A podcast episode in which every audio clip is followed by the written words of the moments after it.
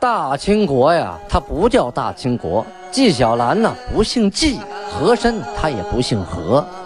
孝庄千万不能说自己是孝庄啊，叫声小主，那是你信口开河。白手绢的是妓女，肯定不是格格。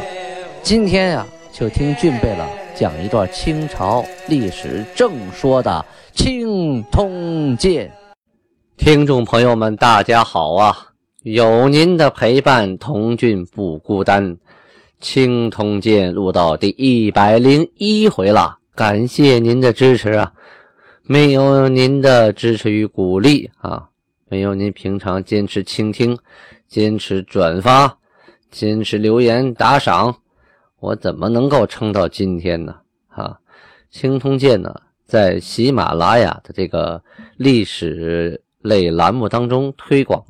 现在在五百多位，我希望大家呢能齐心协力，多留言，多互动，尤其呢是赞助啊，呃一块两块不算多，因为喜马拉雅呢也通过这个挣钱，他发现呢哪一个呃播出的节目赞助的人多啊，他就会把它排名往前靠，我们争取进入历史前一百名，这样的话呢。会被更多的搜索引擎呃所搜得到，让更多的人能了解真正的清朝历史，传播正史就靠你我他了。好，咱们现在书归正传。上一次讲到清太宗天通元年，公元一六二七年农历的丁卯年啊，档案的十一月份啊，快到冬天了。崇祯皇帝呀，啊，看到有人说要给魏忠贤建生祠，哈哈一笑。魏忠贤品出其意，故意推辞。崇祯皇帝呢，就顺水推舟啊，驳了这个折子。这个事情啊，就像一个信号弹一样，在天空中放亮了。这些大臣们，这些反对魏忠贤啊，痛恨阉党的。大臣们终于得到了机会。首先是主事，叫钱元阙。主事啊，是他的官职。这个人姓钱啊，叫钱元阙。这个“阙”字啊，很有意思，上边是一个壳啊，贝壳的壳，底下是个心啊，心灵的心。他先上了一个折子啊，就说魏忠贤这不好那不好，说他是个宵禁之子。过去那个都有文化哈，骂人都不带脏字的。这个萧敬啊，萧啊是指一种鸟啊，呃，那个敬呢说像虎啊，像豹啊那么一个兽，但是这个东西呢长大了饿了会吃他的父母，用这个词来比喻这个魏忠贤是忘恩负义之辈啊。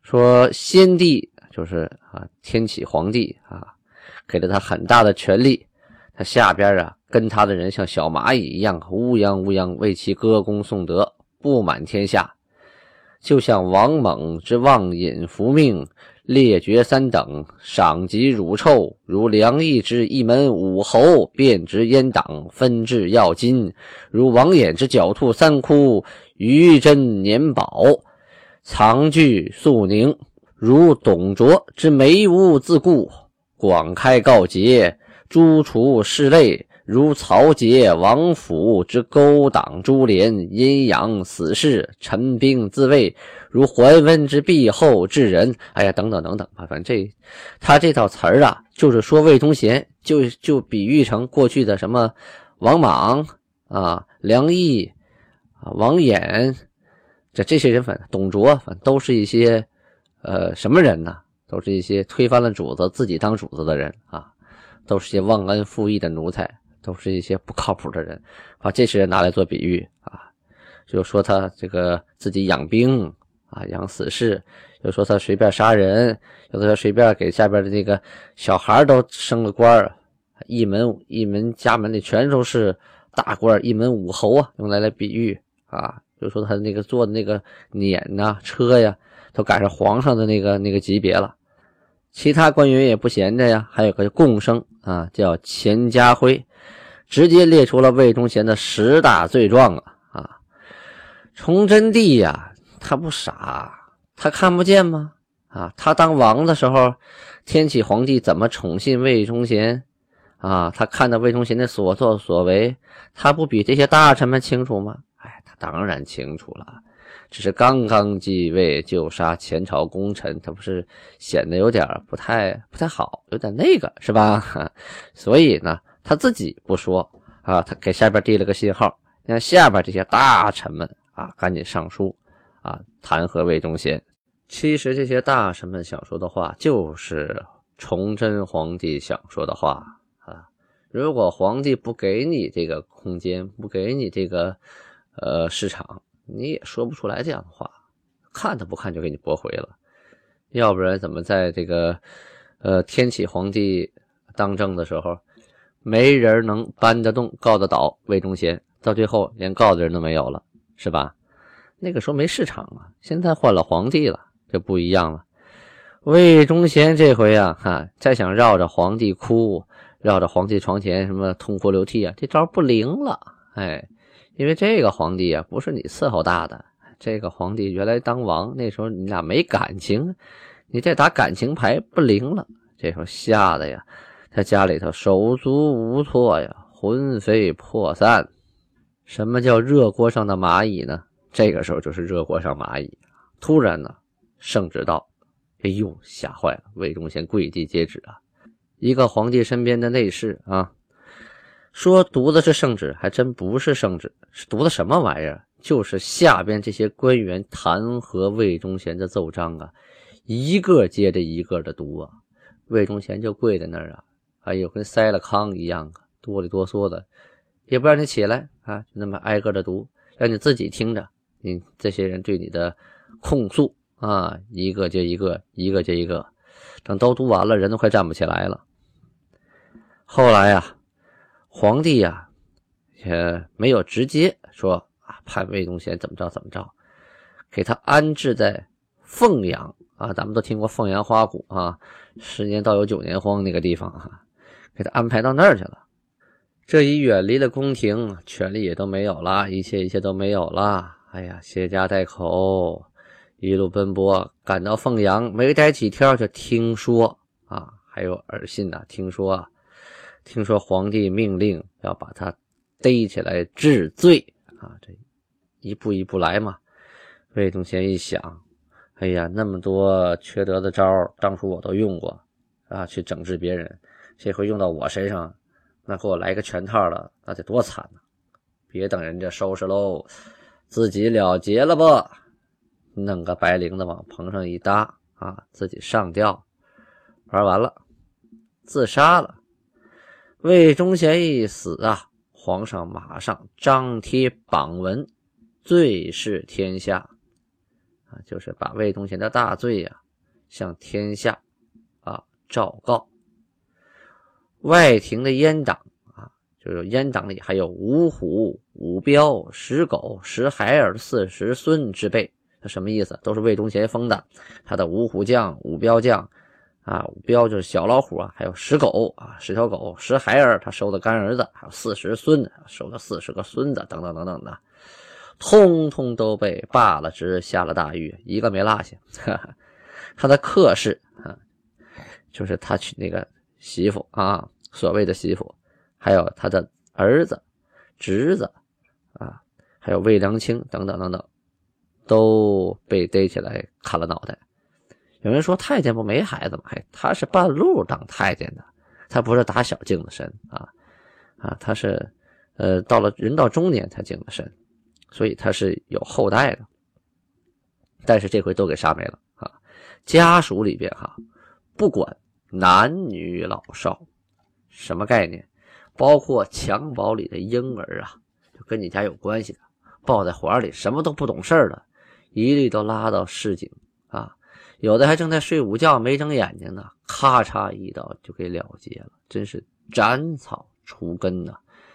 这可以想象哈，这个崇祯皇帝对魏忠贤是恨之入骨啊。而老百姓呢，看到这个啊，一家老小，包括孩子都被砍了，不但没人同情啊，反而都是莫不快之啊啊！个个是欢欣鼓舞，像过年一样放鞭放炮啊！这就叫恶有恶报啊！老百姓都觉得你当初那么狠，今天终于遭报应了。当初你怎么整治我们这些老百姓？怎么整治这些忠臣良将啊？东林党人都被你弄得多惨呐！今天连你家小孩、小孩崽子没睁眼睛的都一刀砍了，痛快！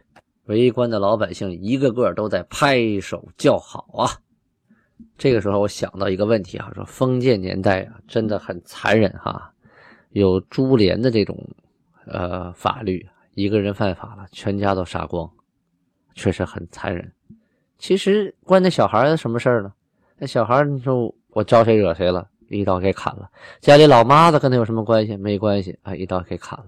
做坏事的没我，这个吃瓜唠的有我。哎，这个就是封建社会，他有一种思想，一种一种理念啊。我把你爷爷杀了，把你父亲杀了，我把你放了，你将来不得报仇吗？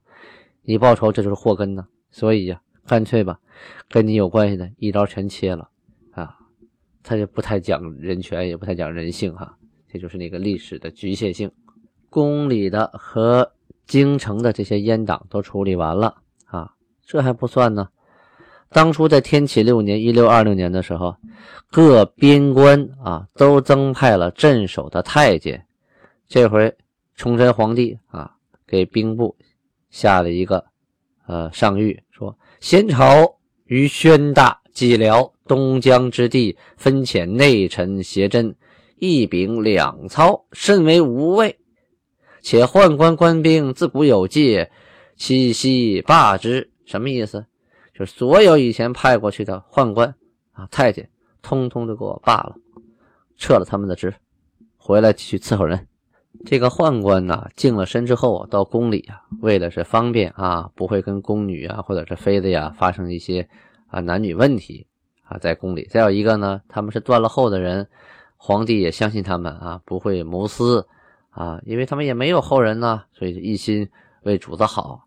可事实并非如此啊，啊，你的身体断掉一部分，可是你的这个思想意志并没有改变呢。所以当时啊，为了当官，很多人哎呀争先恐后的净身去当太监，当了太监还跟着魏忠贤干，还能当官啊，又有钱又有势。啊，放弃掉身体的一部分快乐，去享受物质生活，这样的人还大有人在呢。可没想到呢，这个天启皇帝死得太早，魏忠贤的保护伞没了。那这些太监呢？哈哈，也就是树倒猢狲散喽。有的投机取巧者，刚把自己净了身，正准备做当官美梦的时候，一发现魏忠贤都死了，哎呦，后悔已经来不及喽。所以说啊，人呐啊，想有出息，歪门邪道使不得。好，咱们调转话题啊，说一下金国这边这个月份呢，大冬天的哈，察哈尔部的安班和硕旗啊，这个安班和硕旗意思是管理旗的大贝了和硕啊，就是这个扎昆古萨就是八旗一个旗的一个组织，称为和硕啊。安班是大啊。翻译过来是管旗的大贝勒，名字叫昂昆都楞。昂昆都楞呢，带着妻子、孩子还有老百姓，都来归降金国，就在察哈尔啊待不下去了。后来呢，黑龙江的撒哈尔察部啊部落有六十人也来到了金国啊，他们不是来归降的啊，他们是来进贡的，朝贡啊。贡献了貂皮、舍利顺皮等等等等的啊，黑龙江那边的物资。当然了，他们也不会空手而归嘛。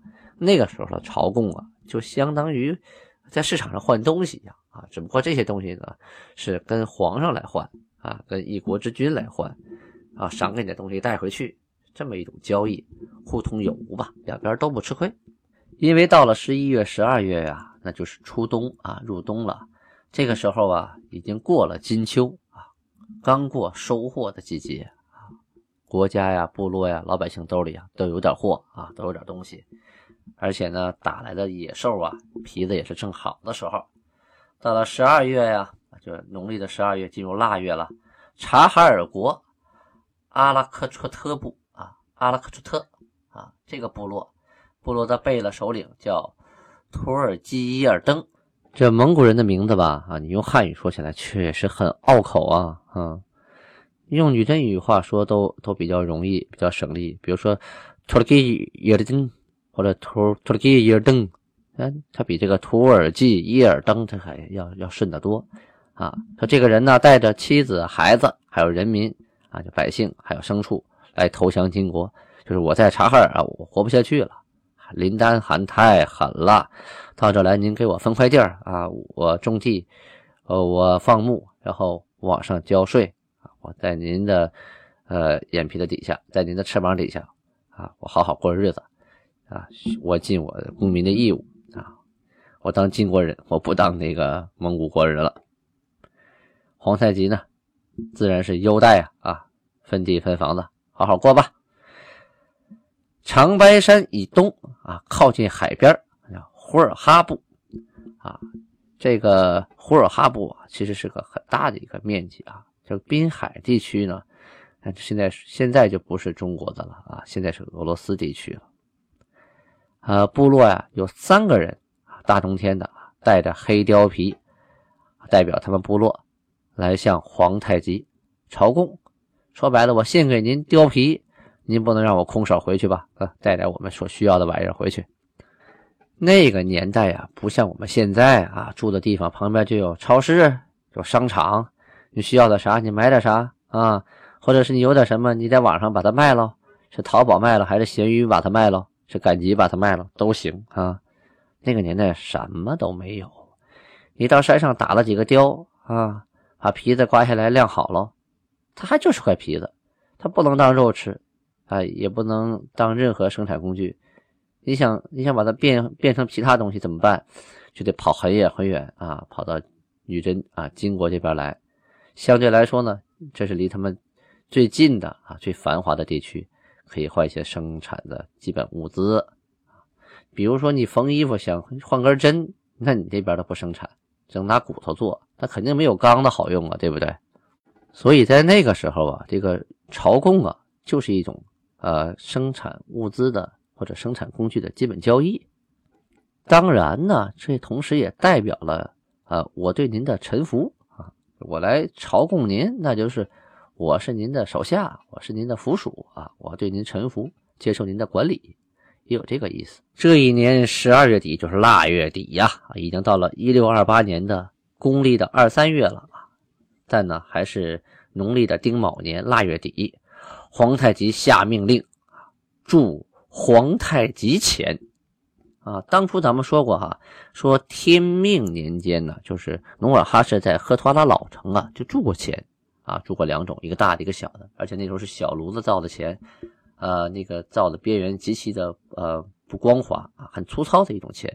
现在呢，已经到了这个辽东地区了啊，生产物资也比较丰富了，技术也比较好了，可以造出跟这个。呃，明朝一样的那种啊，铜钱呐、银钱都能造了啊，所以命令造皇太极钱。这个钱上面是满文，翻译过来呢是皇太极钱。要是满文写，应该是皇太极几哈啊。按照明朝的方式，明朝写天启通宝大钱啊，我们就铸成那个天聪通宝哈。明朝是天启，我们天聪啊，都是通宝。这是呃两种钱啊，一种是满文钱，一种是汉文钱啊，都属于平钱，就是老百姓平常花的啊。这第一这第一个范围的流通流通钱币，前文呢都写的是楷书，就是用楷书写的天聪通宝，直接读啊，背面光板板啥也没有。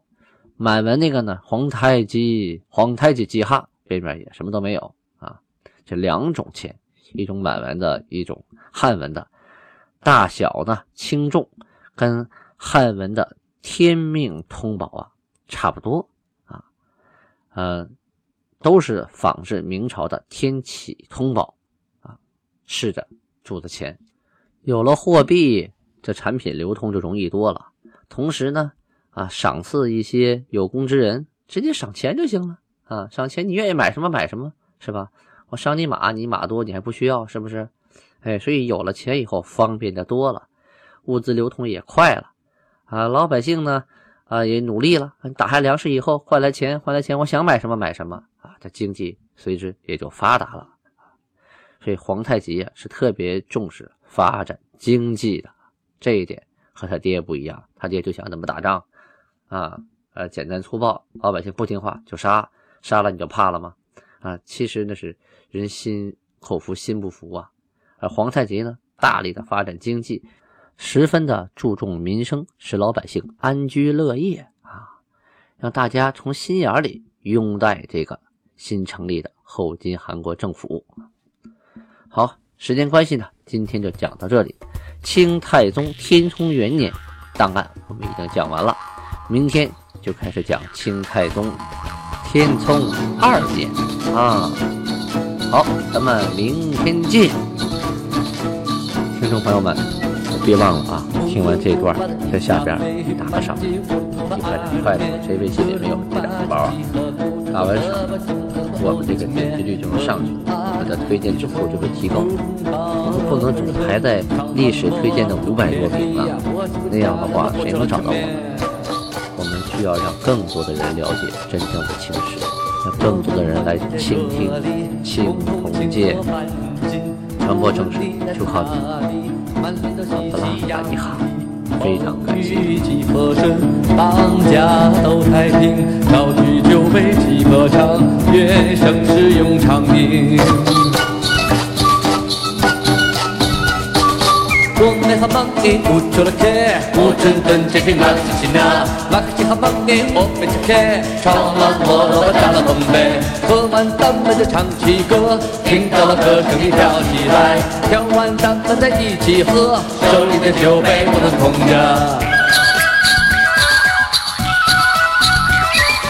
我们한 방에 우주렇게 우준 던집이 막히시나 나같이 한 방에 오르게 정한 멀어 잘라놓네 험한 잠만을 장쥐고听到 歌声 跳起来跳完咱们再一起喝手里的酒杯不能空着